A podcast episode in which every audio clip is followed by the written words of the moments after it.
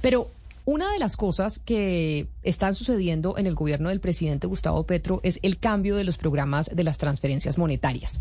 Y esa es otra de las noticias importantes que no podemos dejar de lado por cuenta del remesón del gabinete ministerial. Uno de los cargos eh, más relevantes del gobierno nacional es el eh, DPS, que es el Departamento de Prosperidad Social. Maneja un presupuesto. ¿Usted tiene claro, Sebastián, el presupuesto que maneja el DPS? En total, él este, maneja creo que cerca de 38, ya le, pero 38 billones de pesos, creo que es el, de este año, el rubro de este año. Pero es un montón, porque por ejemplo el Instituto Colombiano de Bienestar Familiar maneja un eh, presupuesto más o menos de 9 billones de pesos, alrededor, palabras más, palabras menos, para que usted se haga una idea. Quiere decir entonces que el Departamento de Prosperidad Social es casi que un ministerio o más importante, sobre todo porque desde ahí se manejan las transferencias monetarias, que son los subsidios que se les dan a los colombianos más pobres. La semana pasada nosotros estuvimos hablando con la doctora Cielo Rusinque, la directora del, del DPS, y usted tuvo un debate muy fuerte con la doctora Rusinque porque le decía, usted, usted mejor dicho, debate eh, fuerte con ella porque le dijo, usted no consultó y usted está haciendo que las transferencias monetarias le salgan más caras al, gobierno colombiano porque usted quiso irse, quiso irse por el Banco Agrario y no quiso consultar con otras nuevas tecnologías que existen hoy en el país para poder hacer esas transferencias monetarias. ¿Qué más averiguó sobre eso? Porque ella le decía, no señor, yo me fui a Colombia con Eficiente y ella dijo, a mí me ofrecieron el precio más barato en el Banco Agrario. Sí, eso fue hace ocho días, un poco recordándole a la gente que de pronto ese día no nos oyó. Ella lo que decía, porque usted se lo planteó, Camila, oiga, díganos si esa posición es ideológica y usted lo que quiere es fortalecer el Banco Agrario y ella acuérdese que nos dijo no, esto es técnico, se hizo acá una consulta, se miró a Colombia Compra Eficiente, que es una suerte de vitrina, eh, digamos, de vitrina de proveedores a las que los funcionarios del Estado recurren para, para ir allá. ¿Qué pasó? Tres días después la silla vacía sacó un artículo con algunas de las cosas que, que nosotros publicamos y contamos y, ahí pues también nos, nos nombran. Y o sea, le dieron el crédito. Usted, el que alguna vez se puso bravo que porque no le daban crédito, una vez usted salió en televisión diciendo que cómo era posible que los medios de comunicación no le dieran crédito. O sea, la silla vacía le dio crédito. No, al programa, al programa y también eh, consultaron a, a un montón de expertos y un poco iban en la línea en la que yo iba ese día y entiendo que el Departamento de Prosperidad Social eh, pues no estuvo tampoco muy contento con ese artículo así ya vacía. Entonces, para contarle a la gente, arrancan las transferencias monetarias en Colombia hace más de una década y, el primer eje fue el Banco Agrario, porque no había desarrollado tecnologías, porque el, tema financiero era muy precario en Colombia, pero después Juan Manuel Santos en su segundo gobierno junto con Roberto Angulo y otros tecnócratas deciden expandir esas transferencias monetarias con otros bancos. Una tercera ola de esas transferencias fue ingreso solidario en medio de la pandemia, que ahí llegaron muchos operadores y llegó el mundo fintech. que son el mundo fintech? Pues bancos a través de tecnología con muy bajos costos operativos. Entonces quiero recordar un primer audio que nos dijo eh, la doctora Rosin que ese día, cuando nos dijo Camila, que fueron a eh, Colombia Compra Eficiente y realmente la mejor oferta por muy lejos era la del Banco Agrario prácticamente en el término de 20 días, uno podía escoger según o puede escoger según las mejores condiciones que se brinde en ese instrumento de agregación de demanda. ¿Qué encontramos el presente año? Y eso todo se puede consultar, verificar. Yo, la verdad, pensé que eso se había mirado en detalle para antes de hacernos las críticas. Eh, el valor más bajo que allí los diferentes bancos, al cual también se presentó el Banco Agrario, junto con todas las entidades financieras, era de 3.770 pesos. Eso, de hecho, allá tienen un instrumento, es una especie de simulador que nos permite saber cuánto es lo mínimo que estas entidades nos ofrecían por esa dispersión. Entonces, ¿qué es lo que nos dice la doctora Rosin? Que claro, que se fue a Colombia a compra eficiente y le dijo a usted, Camila, no, el simulador nos dijo que lo más barato que ofrecen los bancos es 3.800 pesos y lo que nos ofrece pues el Banco Agrario es 2.300 pesos y acá usted y otras personas le dijeron, no, pero Sebastián, la doctora Rosin que tiene razón. Pues sí, porque ella es eh, la directora del DPS y uno a la gente hay que creer. yo no voy a decir que la doctora Rosin que es una mentirosa, pero, sí, más o menos. pero sí fue muy imprecisa y la verdad no contó bien en qué significa el simulador de Colombia Compra Eficiente. En palabras muy sencillas, es un buscador. O sea, como Google. Es, es Colombia Compra Eficiente es eh, la herramienta de proveedores del Estado y entonces es como que usted sea pues funcionaria, se sienta y hace un filtro y es un buscador. Y lo que le aparece, y lo tengo yo acá en la oferta que le hace el Banco Agrario al DPS, es sencillamente unas referencias históricas de lo que algún departamento o algún funcionario pagó por alguna transferencia. Es un historial de precios de hace dos años, de hace cuatro años, cinco años, pero lo dice la página y lo dice el contrato, eso jamás puede ser tomado como un precio, es una mera referencia.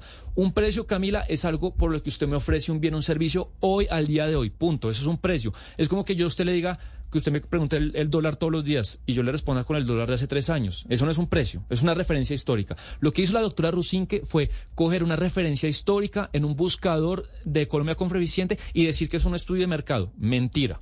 Entonces, eh, cuando la doctora Cielo Rusinque nos dice que consultó a los bancos, no es verdad. La única oferta real y concreta que ella eh, eh, que la entidad se acerca a ofrecer es con el Banco Agrario. Ah, con los demás no se acercó y yo, lo que pasa es que ellos les da miedo hablar porque no se quieren agarrar con el gobierno, pero ni al sector fintech ni al sector financiero lo oyeron ni le trasladaron ofertas. Pero entonces tengo una pregunta, Diana, ¿para qué sirve con Colombia Compra Eficiente? Porque si es solo un buscador, se suponía que cuando se creó la entidad era para evitar eh, la corrupción y para facilitarle la vida a las entidades alrededor del país a la hora de hacer contratación directa. Pues es que eso es lo que nos preguntamos todos, Camila, porque eh, la semana pasada también nosotros acá denunciamos eh, la licitación del PAE de Bogotá y el, y el común denominador que tiene con el tema del Banco eh, Agrario es básicamente Colombia Compra Eficiente. ¿Qué es lo que pasa? Que las entidades como que se lavan las manos y como que esa entidad está siendo es utilizada para lavarse las manos y para decir esto es transparente porque pasó por Colombia Compra Eficiente. Entonces es súper transparente. Entonces, ¿qué se da cuenta uno? Por ejemplo, lo que dijimos de la denuncia del PAE salió tal cual y uno de los proponentes elegidos para formar parte de la tienda virtual de Colombia Compra Eficiente es la empresa que denunciamos por presunta falsedad en documentos. Entonces, esa es la unión temporal que, que nosotros denunciamos acá, Vapacom, es que como le ponen nombres raros.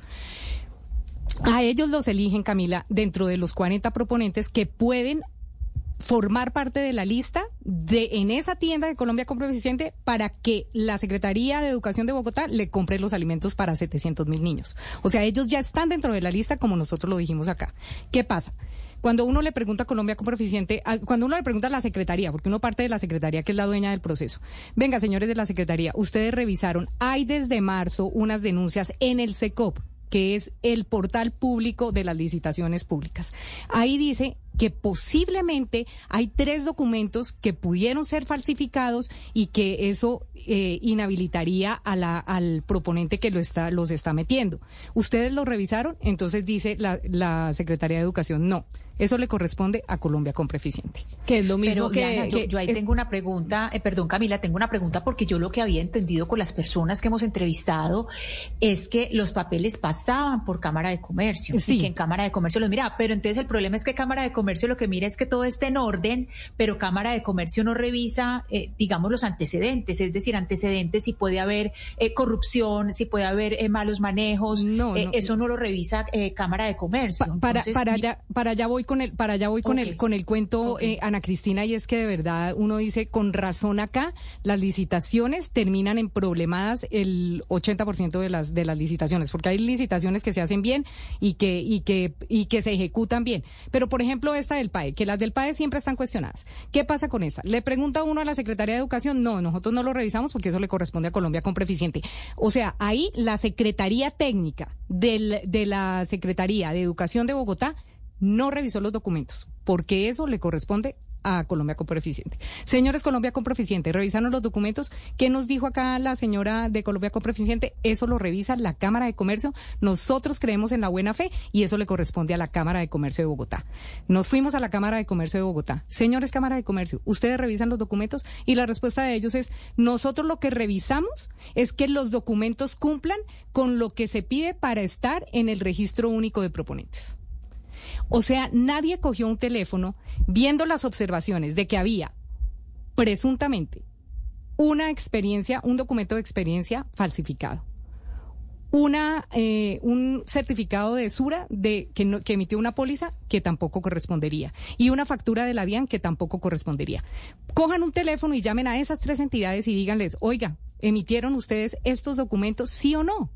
Y con eso tienen en cuenta si el proponente sí sirve o no. Eso no se está haciendo, Camila, eso nadie lo hace y la conclusión es que Colombia con Preficiente se está convirtiendo como en el portal de transparencia para lavarle la cara a todos los proponentes, buenos y malos, para participar en una licitación, porque usted ya se presenta ante el resto del país diciendo, yo estoy en Colombia con Eficiente. Que fue lo que dijo la doctora Cielo Rusinque. Ella lo que dijo es, yo lo hice a través de Colombia con Eficiente, pero entonces lo que ustedes están diciendo es que Colombia con Eficiente, discúlpeme la palabra, se perrateó, porque esto lo creó, yo me acuerdo, la Paca Zuleta en su momento en el gobierno eh, Juan Manuel Santos, si no me equivoco. Y fue toda la creación de una infraestructura para combatir la corrupción. Acá lo que dicen ustedes es que Colombia Compra Eficiente simplemente es un buscador, no corrobora nada. Pues es una tienda, sí, es una tienda para que metan, para pues que metan propuestas los, los cualquier empresa puede meter eh, eh, propuestas ahí de y, además porque se es un historial útil, es un historial útil, pero tiene, razón, puede ser un legitimador, legitimador de, corrupción. Si uno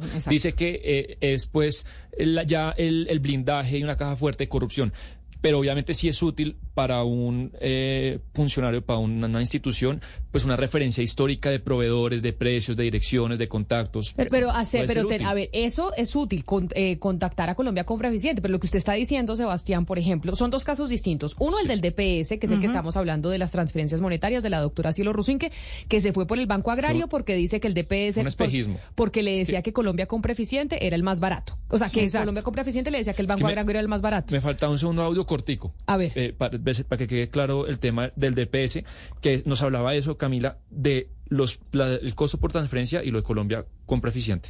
En ese momento fue una política de Estado.